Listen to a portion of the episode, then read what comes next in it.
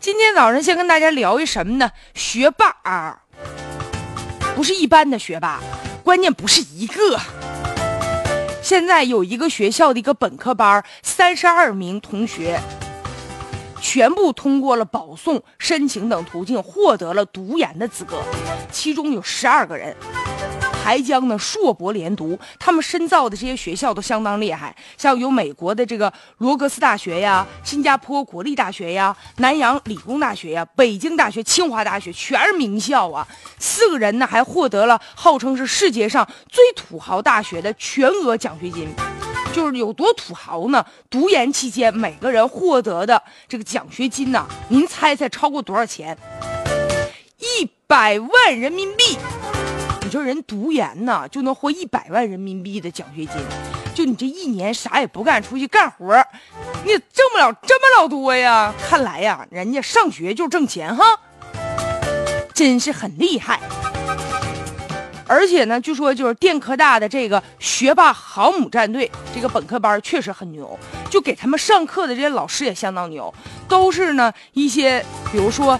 电子科大的校长啊，或者是这个工程呃中国工程院院士啊，都是这个级别的。乍一看吧，这个班确实，哎，很多人都特别想去，很很羡慕啊。但仔细一琢磨吧，其实这里面也有一些问题。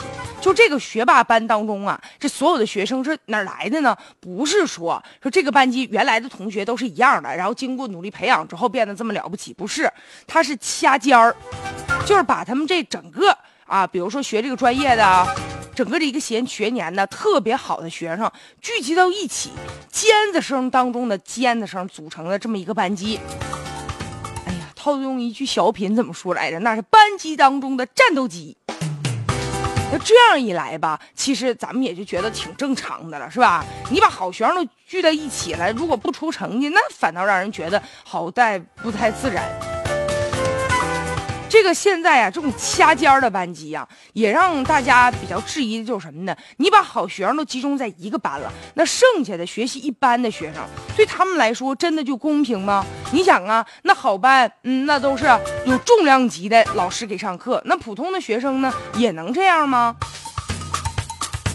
而且优质的这个师资啊，也都抽走了，那学生呢，就构成了一个金字塔形状了。那你说这普通的学生怎么办呢？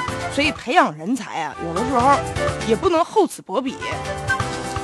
其实呢，类似这样的学霸班之前有很多。你比如说郑州就有一个班啊，郑州大学就有一个二零一三级的一个班级，全班三十多个同学全部保送读研了。那时候也轰动一时。后来呢，就发现也确实是这样，也是掐尖儿出来的。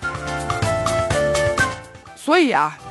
就像那些高考工厂一样，就有一些学校嘛，就把一些好学生、高三的学生拢到一起，然后呢一考，哎，一说一个班呢考出多少多少成绩了。其实，如果真的想出成绩的话，不仅仅是好学生，还有普通的一些学生，都能够大家齐头并进，这才是真的好。你好，我好，大家好才是真的好嘛。所以说，人才培养的时候也要兼顾公平。